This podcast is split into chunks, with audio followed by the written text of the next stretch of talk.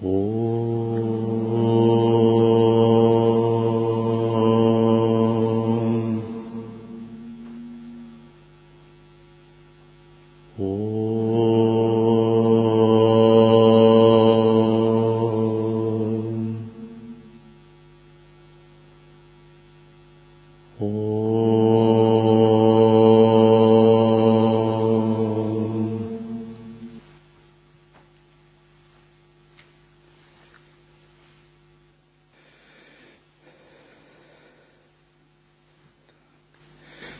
Если есть вопросы, то вначале я отвечу на три вопроса.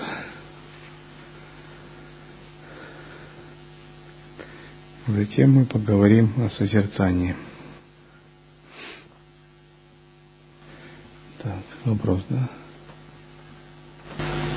Я немножко запуталась по поводу деяния и недеяния. Не вы одна.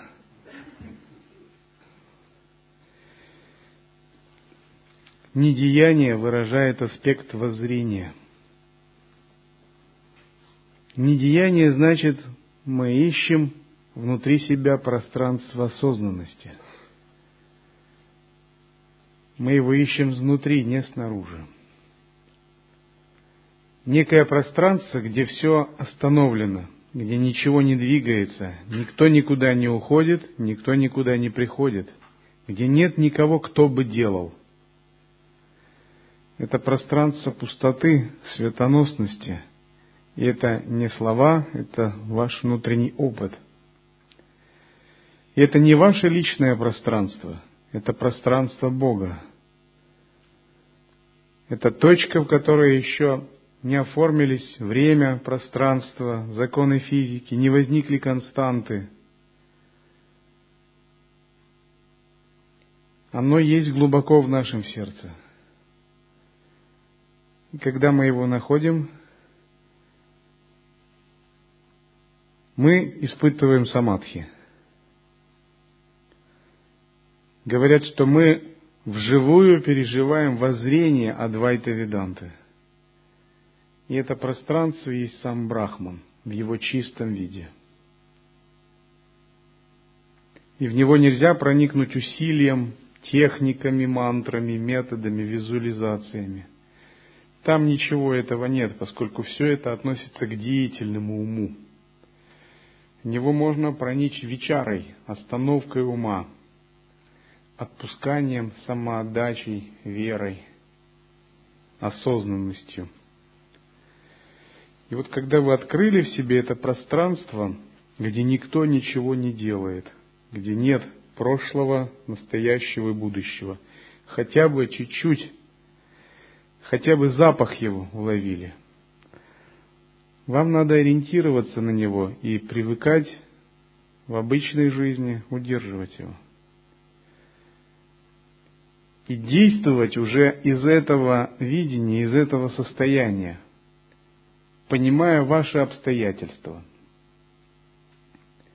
И когда вы попытаетесь действовать из этого пространства, вы увидите, что старый способ действий – он был очень ограничен, что вам можно не действовать из этого пространства, а играть.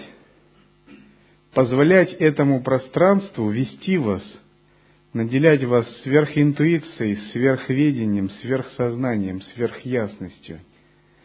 И когда вы попробуете действовать, играя из этого пространства, вы увидите, что вы не привязываетесь ни к чему.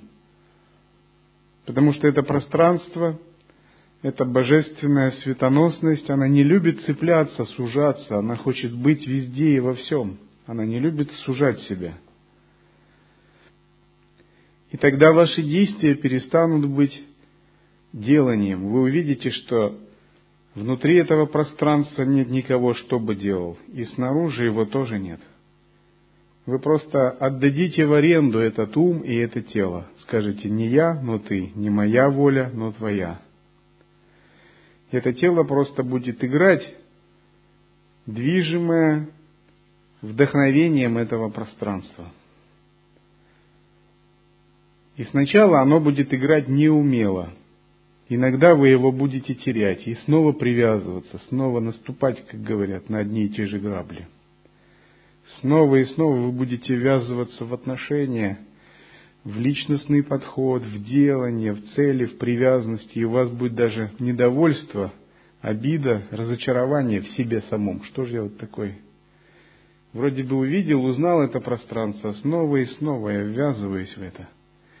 Вплоть до отвращения к деятельности, вплоть до отвращения к внешнему миру. Возникнет такое чувство, раз меня так все это ввязывает, горяну ясным пламенем. Буду я внутри себя, не буду выходить, буду только вот слушать, только его держаться. И это каждый должен пройти этот период. Но желательно, чтобы вы прошли этот период где-то в уединении, в ретрите, в молчании, в хороших условиях, не где-то в Москве, в бизнесе. Иначе у вас все рухнет в это время. И у вас станет выбор, каким путем идти. А если вы в ретрите, все нормально. Но потом вы поймете, что вот сидеть вот так сжавшись и слушать только это пространство недостаточно. Чтобы расти, вам нужно давать этому пространству играть, двигаться, соединяться с органами чувств, действовать. И вы поймете, что вам снова надо действовать, вам надо открыться миру, открыться Вселенной, перестать его ненавидеть. Каждый садху сначала немного ненавидит мир по своей незрелости. Но потом надо понять, что надо заново научиться любить мир. Но не как любит его мирянин, обыватель, с привязанностью, с человеческим, а как любит его Будда, Дататрея. Полюбить его как брахман, как мандалу чистого видения, как игру божеств, как саму проявленную энергию Бога, потому что кроме нее ничего в мире нет. Открыться всему в этом мире, и плохому, хорошему, тому, что нравится и не нравится, но при этом знать свою санкальпу, свой вектор. Потому что, делая что-то, ты стараешься не просто потакаться, открываться чему угодно, а ты стараешься вот этот свет божественного недеяния, эту игру, это чистое видение привнести в действие. И тогда, говорят, мы совмещаем воззрение и поведение – и говорят так, воззрение должно быть бескрайним, как небо, поведение таким же тщательным, как просеянная мука. Что это значит? Это значит, что мы должны работать с обстоятельствами. Вот это пространство недеяния должно нам дать новую мудрость. Мы должны учиться понимать те обстоятельства, в которых живем. Если мы не понимаем тех обстоятельств, значит вот это наше пространство, оно еще какое-то детское, незрелое. Оно не интегрируется, не соединяется. И это мы называем процесс интеграции. Процесс интеграции позволяет нам реализовать равновесие, сам-йогу. И в это время мы понимаем, кто такие хранители человечества, хранители Вселенной, боги-хранители мироздания. Это божества, реализовавшие полноту интеграции. Это те, кто понимают принцип сам-йоги, и вот сейчас те, которые занимаются управлением, которые заботятся о санге, чтобы никто не замерз, чтобы все поели вовремя, чтобы вовремя с утра началась и вовремя закончилась. Это те, кто будут в будущем хранителями в сам-йоге, божествами Стхити Шакти из семейства Мандалы Вишну. И каждый из нас, развивая в себе вот это качество единства, воззрения и поведения, он идет к состоянию такого божества.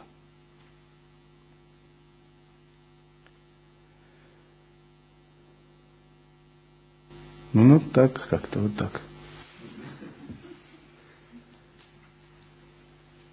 Так, еще вопросы? Скажите, пожалуйста, а может ли человек, не практикующий, не знакомый с воззрением, спонтанно пережить вот подобное состояние?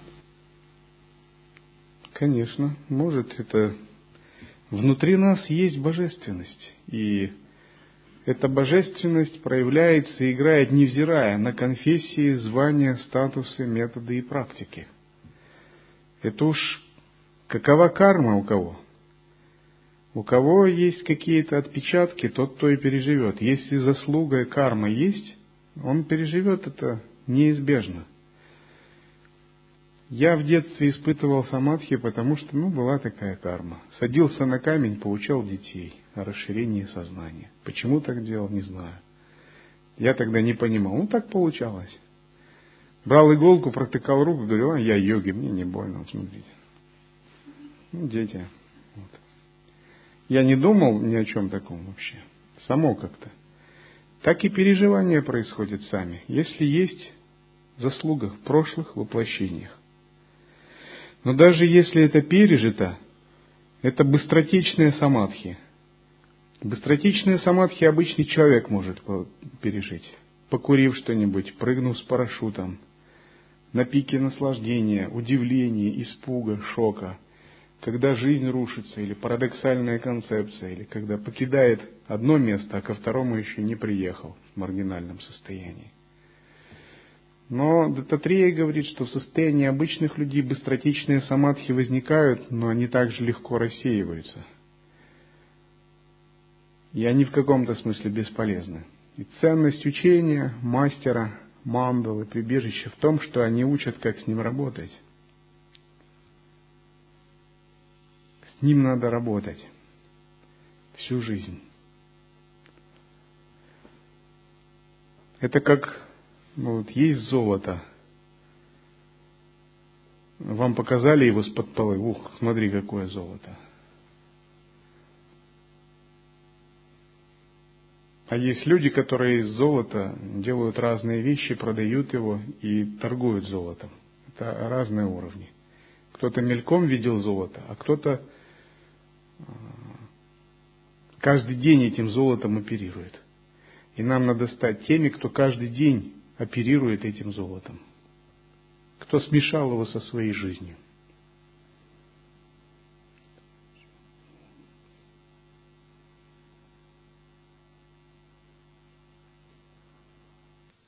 Йогин сказал, простаки, поглощенные мирской суетой, крутятся среди рождений и смертей, как черпаки на колодезном колесе. Мы как-то забываем, откуда мы пришли и куда мы уйдем.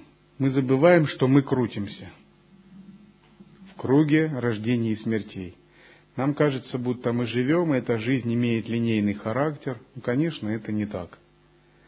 Мы именно крутимся – колодезное колесо, черпаки его иногда погружаются вниз, а иногда выходят. Погружаются в воду и поднимаются. Мы пришли из небытия, из тонкого мира, родились, появились, но нас не было. Через некоторое время мы развоплотимся, покинем тело. И когда мы думаем, смотрим на других людей, мы думаем, ну это с другими людьми происходит смерть, а с нами, ну, это не может произойти. У нас это в голове не укладывается. Но те другие люди точно так же думали. Вот такая вещь. Даже когда мы видим это? И когда мы глубоко воспримем принцип непостоянства, у нас зародится сильная вера, сильное желание вести практику, и нам легко будет противостоять многим внутренним марам. Отсутствие смирения, ввязывание в личные отношения часто бывает на духовном пути у садху неопытных. Это потому, что они мало медитировали на непостоянство. Их ум, ум простаков.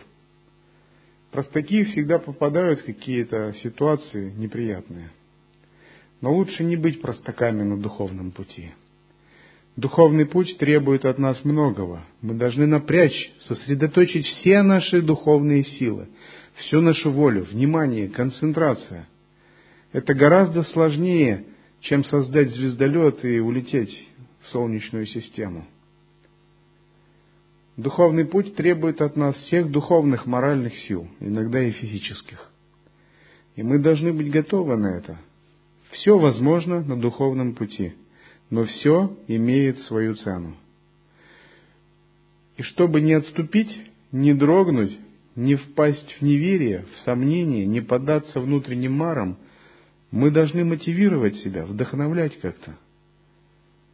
И размышление о непостоянстве – это лучший способ такого вдохновения и мотивации.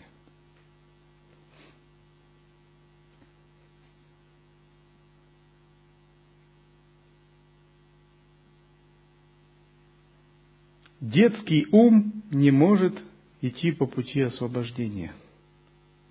Поэтому нам нужен взрослый ум, ум сильного взрослого садху – Детский ум – это тот ум, который испытывает привязанности, цепляние, эгоизм, не понимает непостоянства, забывает, что ему надо созерцать.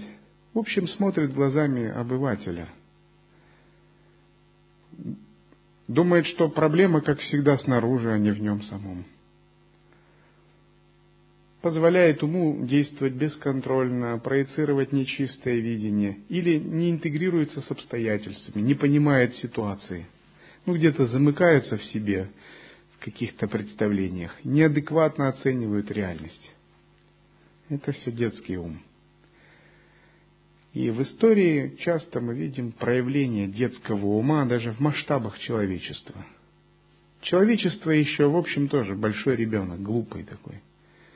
Войны, различные проблемы, это все а, детскость человеческого вида. Но садху – это не человеки в обычном смысле слова – я бы сказал, садху это тоже люди, но это другой вид. Это не детское человечество, это взрослое человечество, которое осознает реальность так, как она есть, осознает законы мироздания. Детский ум заставляет нарушать законы мироздания и человечества, и индивида. Садху понимает законы мироздания, потому что его ум взрослый, и он живет другими вопросами – Садху рождается тогда, когда мы поняли смысл этих строк, когда мы перестали быть простаками. Мудрецы же идут в нирвану. Спасение не достигается обрядами и чтением шастр. На пути освобождения нужно довериться наставлениям гуру. Очень простым языком ситхи древности учили. Иногда многие вещи и не объясняли даже.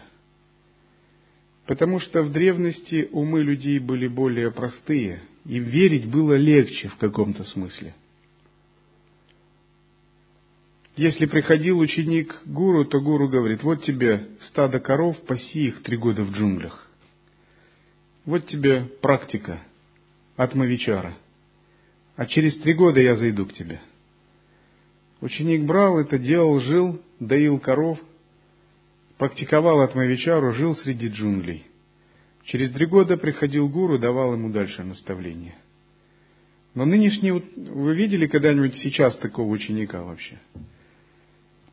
Смогли бы вы так жить в джунглях, пасти коров, практиковать Атмавичару, получив один раз наставление?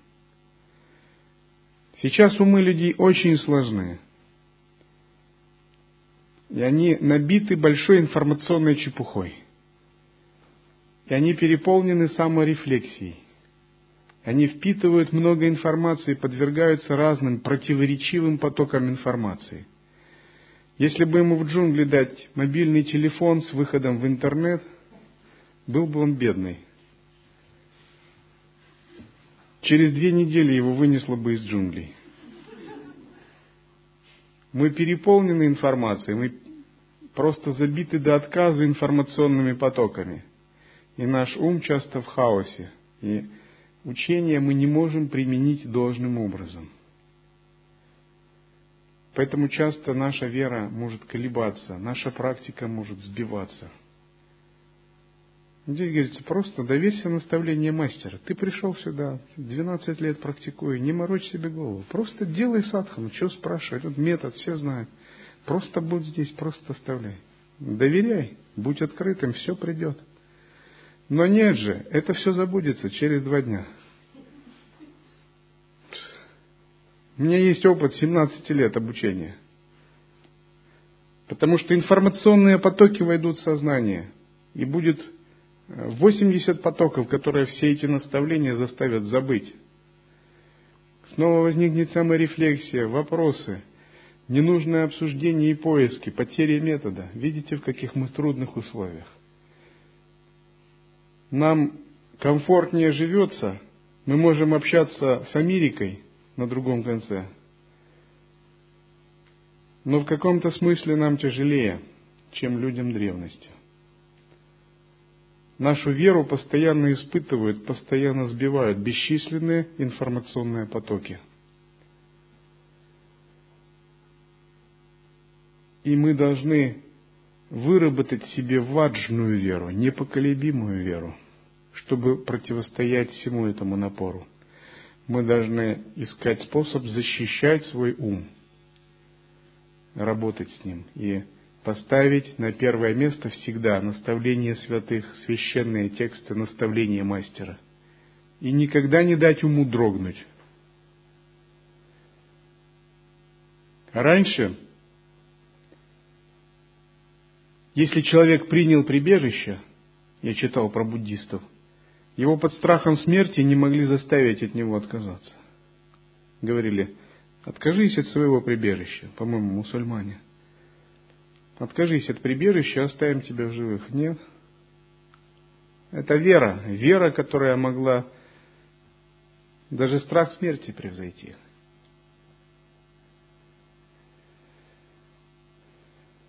Сейчас человек запросто откажется, потом еще раз примет. Сейчас нынешний человек очень гибкий, очень креативный, его ум многовариантный, всегда есть варианты, он может решить вопрос. Таков наш мир. В каком-то смысле это наша свобода, а в другом смысле это наша неустойчивость, это наша информационная неуверенность. Мы вроде бы все знаем по верхам, но в глубину не, не идем. Значит, нам надо обратить внимание на это. Нам нужна важная, непоколебимая внутренняя вера среди этих информационных потоков. Все иное лишь смущает ум. Затем, практикуя, уведись. Хоть то, что видимо, и кажется реально существующим, на самом деле мираж. Оно не отлично от сновидения. Размышляя над иллюзорностью мира, перечитывая йога Васиштху Трипура Рахасию, нам следует выполнять аналитическую медитацию. Вновь и вновь мы должны углублять это понимание. Если мир иллюзорен, что это значит для нас вообще? Значит, мы должны пересмотреть свои привязанности.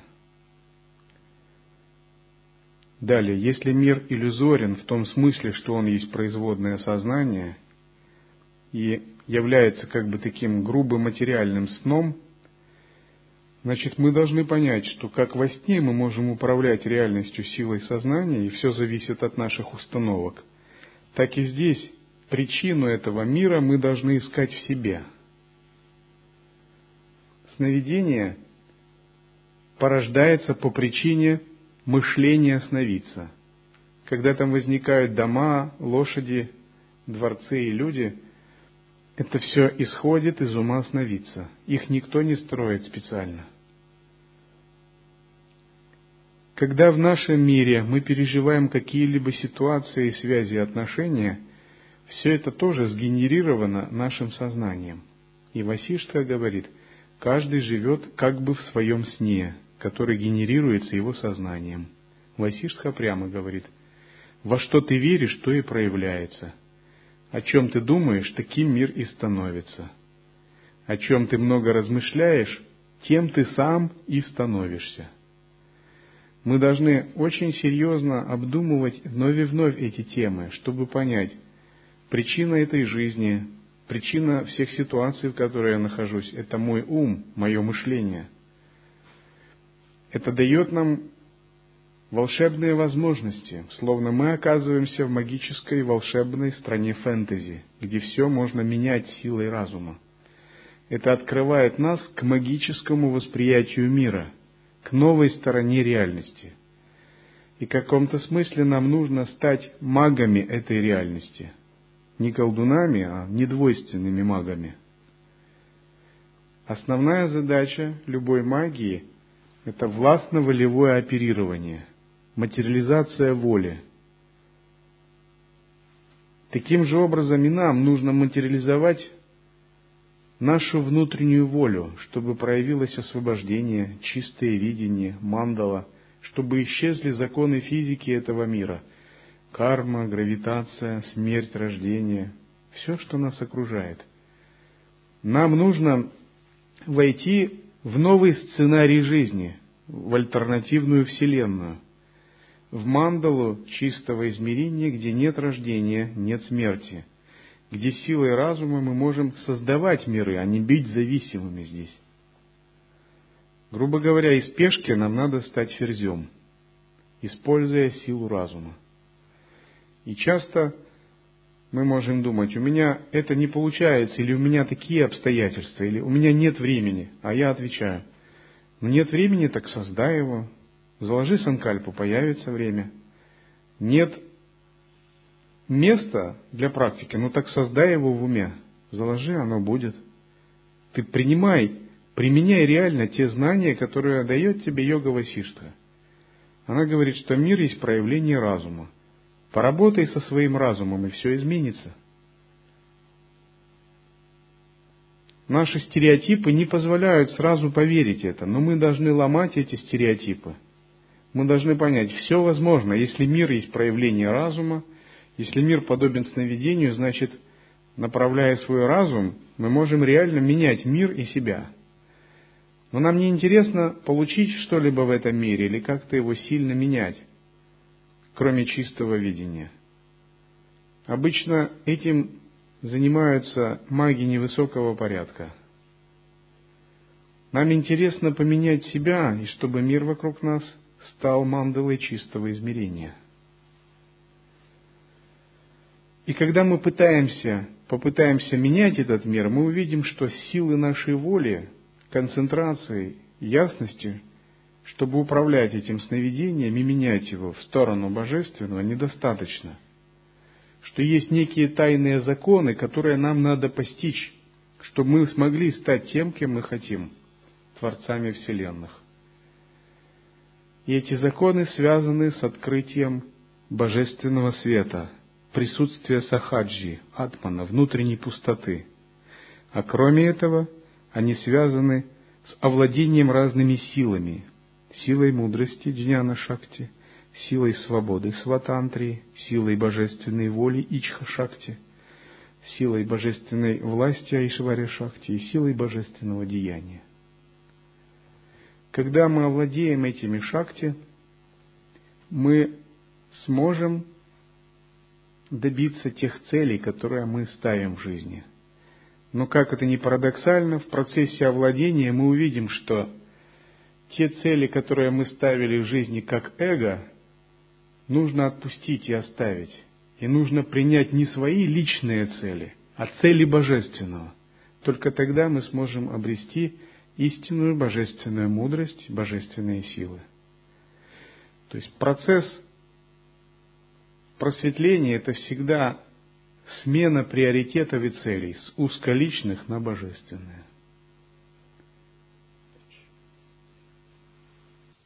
Не гоняясь за сновидениями, ищи сновидца, осознавание. Исследуя, поймешь, я непостижима и пустотна. Искать сновидца означает заниматься вечарой, исследованием. У нас есть поток мышления. Поток мышления можно сравнить с поездом. И у нас есть два как бы выхода или выбор. Мы можем сесть на этот поезд и ехать на нем. И он привезет нас туда, куда мы думаем. Второй способ. Мы можем не садиться на этот поезд – а мы можем исследовать каждую возникающую мысль и находить источник, откуда мысль возникает.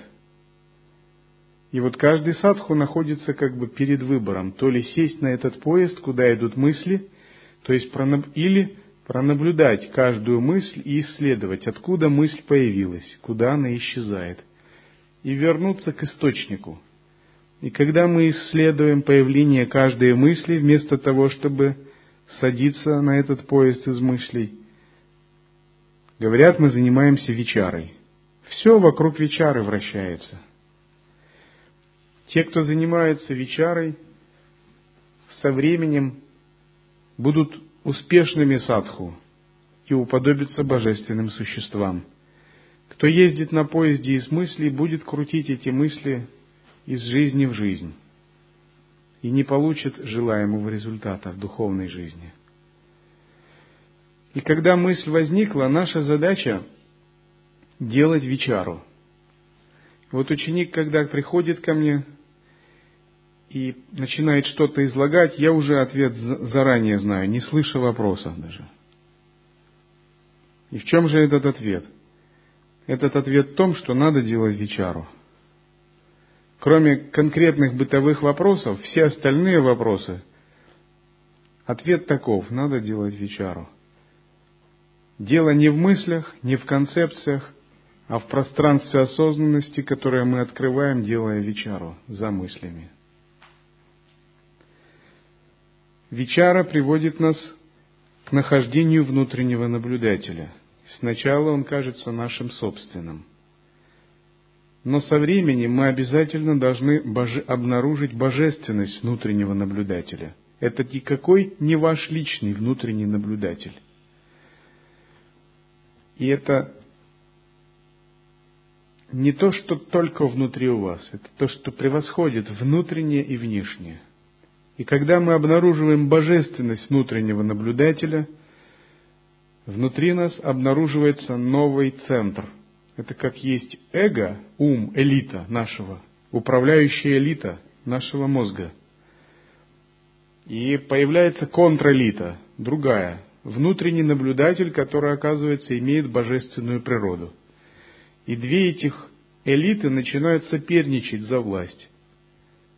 Первая – это божественная элита, вторая – элита эго и кармы. И каждая пытается вести вас своими путями – и вам нужно поддержать в себе внутреннего наблюдателя, божественную элиту. А кармическую элиту эго надо усмирить и поставить на второе место. Сделать такой выбор. По мере распознавания божественности внутреннего наблюдателя вам следует все больше и больше отдаваться ему, доверять, верить и пропитываться им – и вам следует все больше и больше пересматривать эгоистичные установки старой кармической управляющей элиты. Старые ценности отодвигать, а новые ценности, смыслы и цели, которые проявляются из этого божественного источника, привыкать делать своими. Некоторое время эти две элиты будут вести между собой борьбу, поскольку обе они будут в равном положении. Это как ангелы и демоны, или ангелы и асуры ведут битву. И вам очень важно определиться, на чьей вы стороне. Ну, конечно, все скажут, понятно, я на чьей стороне, я на стороне ангелов. Но вы должны знать, что несмотря что вы выразили это, в глубинах подсознания у вас может быть множество субличностей и проекций, которые не на вашей стороне. Это ваша внутренняя пятая колонна. Ваши внутренние ренегаты, оппозиционеры и просто внутренние разбойники. И вы должны тщательно наблюдать, чтобы они не поддержали кармическую элиту внутри себя – вы должны их усмирить, заблокировать, а потом светом своей любви очаровать и переманить на свою сторону.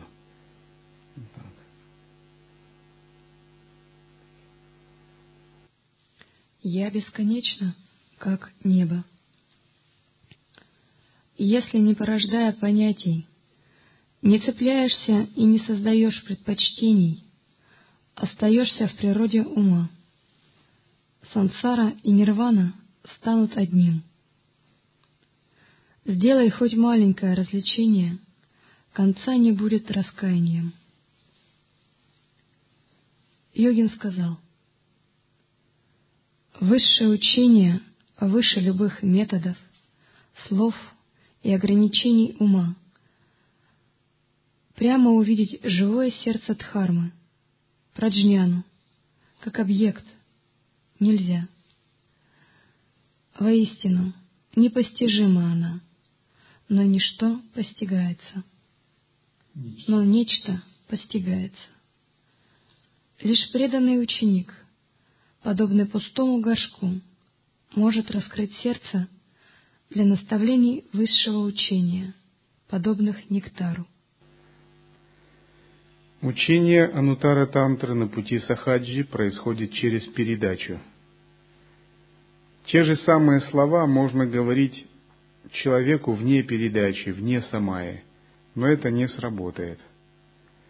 Потому что не будет канала связи, канала самаи, гуру-йоги, прибежища. Передача не означает, что некое учение скрывается. Сейчас вы можете тантры прочитать, самые эзотерические, в интернете.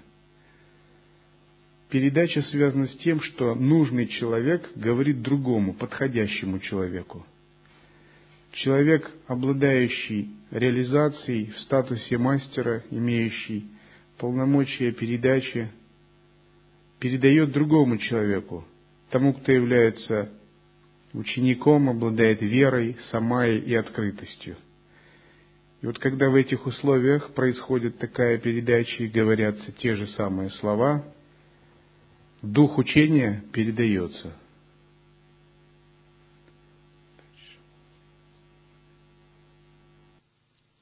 Среди йог мудрыми тысячекратно восхваляема Лайя-йога, ибо она Маха-йога, это не тхьяна, это не растворение, это махатхьяна, когда понятия отброшены. Нет иного освобождения вне «я». «Я» — это Брахман. «Я» — это твой ум, непостижимый и бесконечный. Все видимое нереально и подобно сну, а сон — порождение твоего сознания. Многие тысячи духовных искателей были заблуждены, введены в заблуждение рассуждениями о том, что я – это Брахман. Они думали так, я – это Брахман. Очень хорошо. Останавливаясь на уровне восприятия «я» как эго – но когда святые говорят «я» — это Брахман, они имеют в виду не обычное «я», а трансцендентное «я».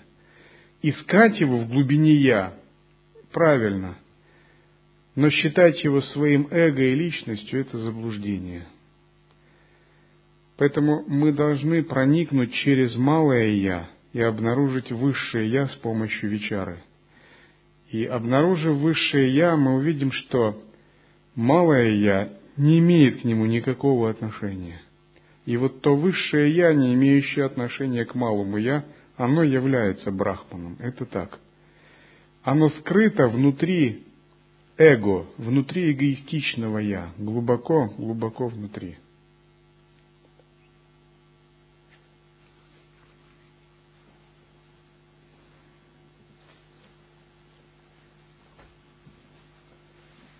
И наша задача, открыв естественное состояние, пребывать в осознанности день и ночь и не забывать об этом. Занимаясь служением в общении, мы не должны забывать об осознанности. Нас не должны сбивать ни цели, ни планы. Это все игры, это уже цветение этой осознанности. Но ни в коем случае не альтернатива ей. Говорят так, не забывай об осознанности, даже если за тобой гонятся десять разъяренных собак. Чтобы не забывать об осознанности, мы должны стать мастерами в поддержании этой осознанности. Мы должны овладеть множеством методов, которые бы защитили эту осознанность. И наша осознанность подобна такой тонкой божественной программе. Ее будут постоянно атаковать разные хакеры и вирусы. И мы должны создать многоуровневую систему информационной защиты этой осознанности, чтобы ее никто не взломал.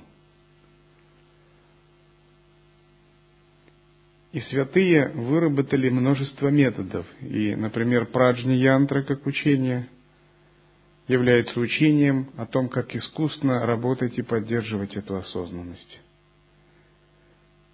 И одним из разделов Праджни Янтра является учение о поддержании санкальпы, санкальпа Видья. Учение девяти санкальп. Нам надо изучить все эти санкальпы и затем, выбрав одну из санкальп, начать практиковать ее. Минимум с каждой санкальпой нужно хорошо поработать хотя бы один год. И когда мы выбрали санкальпу, важно понять, как работать с санкальпой – если мы приняли решение работать с Анкальпой, это означает, мы должны с ней работать день и ночь. Ну, день точно, а ночь как получится. Мы должны ее держаться стоя, сидя, лежа, во время ходьбы, еды и разговора. И мы должны беречь свое сознание, чтобы оно не потеряло санкальпу. Мы должны сами стать ходячей санкальпой. Вся наша жизнь должна начать вращаться вокруг этой санкальпы. И мы должны многое понять, как ее удерживать, во время движения, восприятия. Как расслабляться, чтобы ум не заклинило, и мы не породили ложное усилие, чтобы мы не уставали. Как заземляться, чтобы санкальпа не вызвала дисбаланс ветра. Как открывать безусильную игру естественного состояния в санкальпе. Мы многое должны понять, как санкальпу объединять с элементами в татвах это настоящее тонкое искусство ситхов, которое вы можете понять, если обучаетесь. Но вы должны знать, что если вы не заручитесь двумя друзьями, внимательностью и бдительностью, вы быстро потеряете свое намерение практиковать санкальпу, забудете о ней. Поэтому вы должны постоянно напоминать себе, я работаю санкальпой, я не должен ее утратить, я должен созерцать. Вы должны свою ходьбу сделать с ходячей санкальпой. Это и есть чанкраманом. И дать себе такую установку. Ни шагу без ходьбы в созерцании. Ни шагу без созерцания. Тогда это сработает. Атмавичара, сон, божественная гордость, чистое видение, нисходящая сила, пространство, свет, шамхави мудро, все едино с умом – это санкальпа пражни янтры, которая нужно сделать частью своей жизни в первые 12 лет ученичества. Эти санкальпы откроют вам другое измерение реальности, мир созерцательного присутствия, вселенную естественного состояния, где вы находитесь в центре –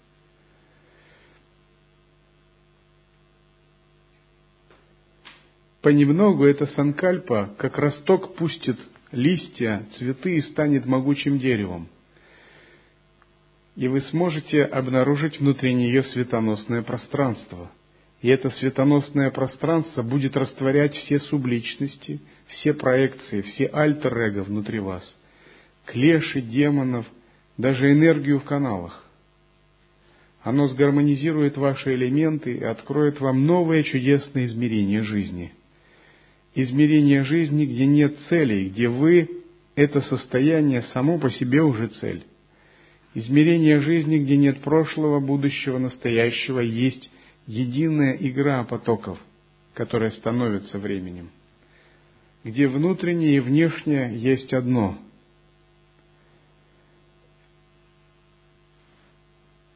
Но вы должны быть готовы работать с Санкальпой и зайти так далеко в ней – как это необходимо.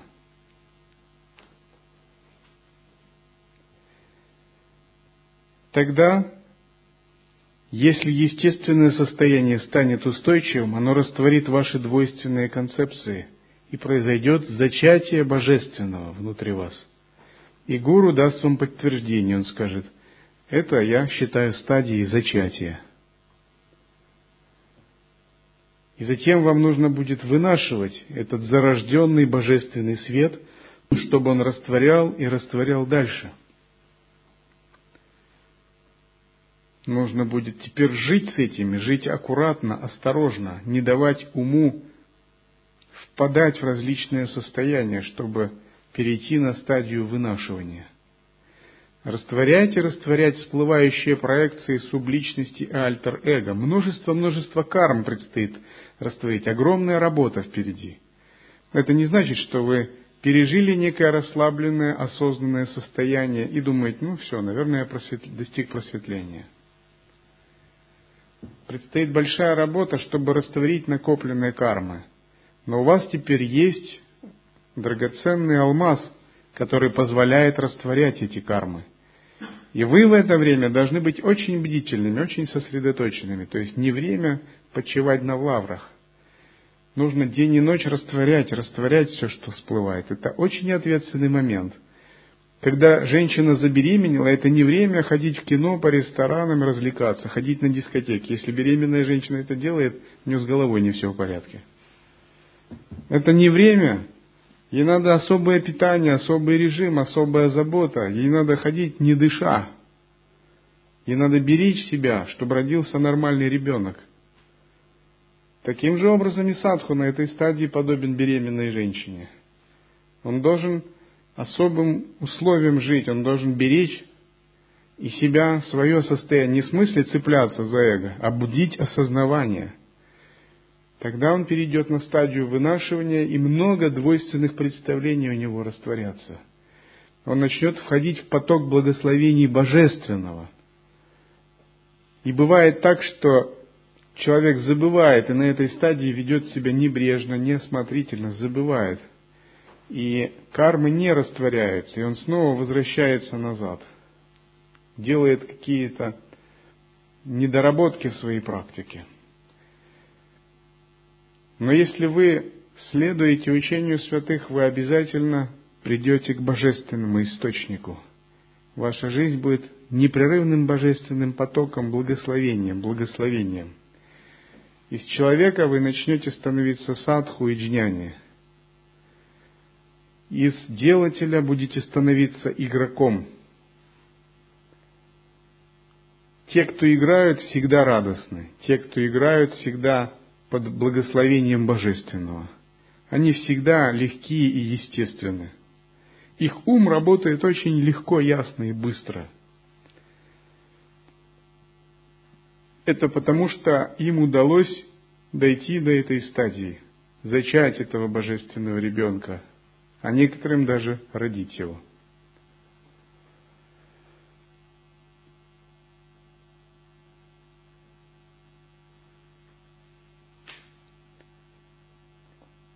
И здесь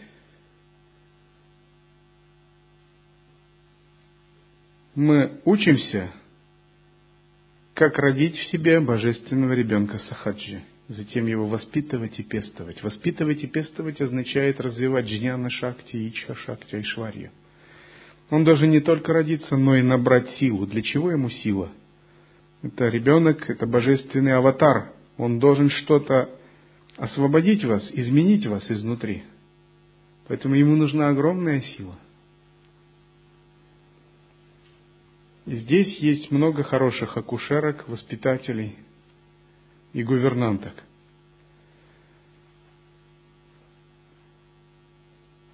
Ом, мои благословения.